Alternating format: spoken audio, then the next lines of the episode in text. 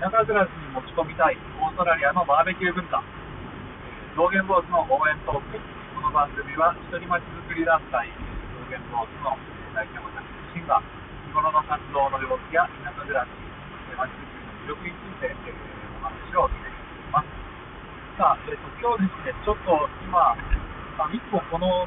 ラジオ、えーと、車を運転しながらねあのエアポートつけて録音してるんですけれどもだからウインカーの音とかもね構拾っちゃったりしてると思うんですけど、今日ちょっと今、ものすごい雨が降ってるんで、この雨の音とかが邪魔になっちゃうかもしれませんが、ちょっと頑張って、えー、撮ってみたいと思います。というわけでね、まあ、あのオーストラリアのバーベキュー文化についてちょっとお話をしたいなと思ってます。最近ね、あの私あの、オンラインサロンで、えーと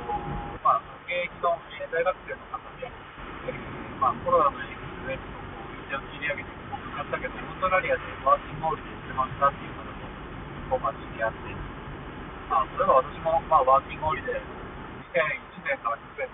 年、1年間、まあ、メルボルンに過ごして、いろいろいい思い出もあるから、そういうのもちょっとお話しようとか、タイルウォーキング、最近、あの、ノートっていうね、SNS で、ちょっとずつ、まあ、徹底的に、あの、行くっていう、その中で、まあ、一回、バーベキューについて、ご紹介をしてしまった。で、まあ、本当、思い返してみても、あのオーストラリアのバーベキュー文化っていうのは、あの1年間、すごく印象に残った、まあ、カルチャーだったし、でまあ、よくよく今考えてみれば、こう今、田舎暮らしをこうエンジョイする上で、オーストラリアのバーベキュー文化って、なんか、あのうまいこと取り入れたいなっていうふうに思ったんですね。今日ちょっとラジオしてみたいなと思います。でちなみに最近ね、あのバーベキュー、あのアルファベット3文字で、B、B、Q ってあの手をつけることがあるでしょう。で私、それを走ってたのは、まあ、オーストラリアに行った時だったんですけど、いろいろその当時がね、あの例えば、8って書いて8、あの SK8 って書いてスケートってあの発音したりとか、そういうなんか、省略する表記がものすごく早かったんですね。まあ、それ、オーストラリアでもこう、ショートメールみたいな携帯でやり取りするのこういうしばらくする言葉がすごく役に立ったというところも解決があったんじゃないかなと思います。で、なので私、会話の中でも普通にこう、BBQ って言ったら、いや、それ違うよと。であの書き表すときは BBQ って書くけど、それ実際に BBQ って発音しないので、読むときはバーベキューって言うよみたいな感じで、困ります。で、それ以来、まあ、気をつけて、あのなるべく発音するときに BBQ とか言わないようにして、なんか感覚としては、こう、パーキングエリア PA って書いてあるけど、あのこと PA って、次の PA 寄ろうよみたいな感じで言わないので、まあ似てるのかなっていうふうに、あの、解釈をしている。まあそんなわけで、オーストラリアのね、こう、バーベキュー文化なんですけれども、えっ、ー、と、日本でね、じゃあ今日バーベキューっていうか、今度バーベキューしようよってと、これはなかなかの一大イベントでしょう。あのバーベキュー、グリルを用意したり、で、あのまあ、たくさんいいお肉を買ってきたりだとか、野菜とかも揃えたり、今日今回スペシャルでこんなもんも焼いてみようかみたいな感じで、一大イベントになるわけですね、ビール、いろんなものも一回買ってみたいな感じなんですけど、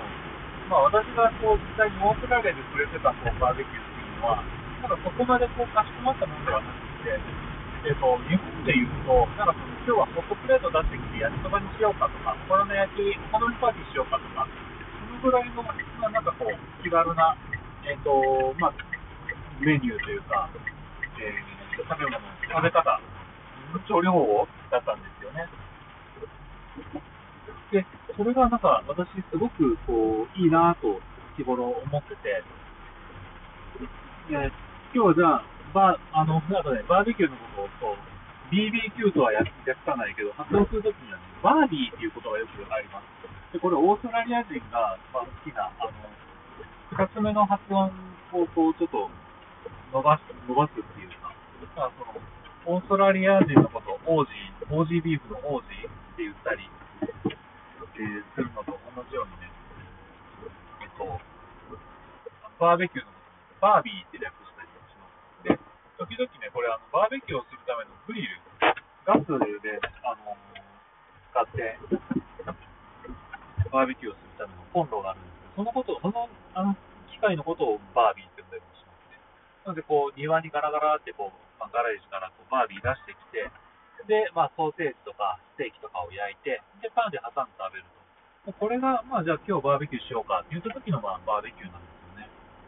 で、まあ、そんな感じで、こう、休みの日とかに、こう、ホームセンターに行くと、ホームセンターの、こう、なんていうのかな、駐車場のところで、えっ、と、近所の、まあ、小学校のスポーツチームのお母さんたちが、こう、日本でもこうスポ少とかでこうバザーをやるみたいな感じで、えっ、と、まあ、ソーセージだけ、もうあるのはソーセージと玉ねぎだけを焼いて、で、生の食パンに入って挟んで、で、あの、マスタードとトマトソースどうぞみたいな感じで、こう、1ドルですみたいな感じでね、あの、言ってたりするんですよ。でそういうなんか気軽な感じで、まあ、こう、もっとこう日本でも、じゃあ今日、こう、バーベキューしようかみたいな感じでね、こう、ウッドデッキとか、まあ、庭とかに、こう、簡単なものを出して、で、そんなに、ね、たくさんのいろんな種類の、こういわゆる焼肉っていう感じの、今日は焼肉よっていう気合じゃなくても、えーまあ、ソーセージ、シャウエッセンとかだけ焼いて、で、パンで食べようかとか、か、そういう一品だけこうちょっと手手軽に焼いて、ね、それで夕食よっていうようなバーベキューのスタイルって、こうなんかあっても楽しいのかなっていうふうに思いました。でその街づくりするときにね、こうなんか、バーベキューの街報告みたいな感じの、なんかこう、気軽で、こう、ゆるい感じがして、いいなと思ったので、ちょっとこう、お話をしてみました。以上です。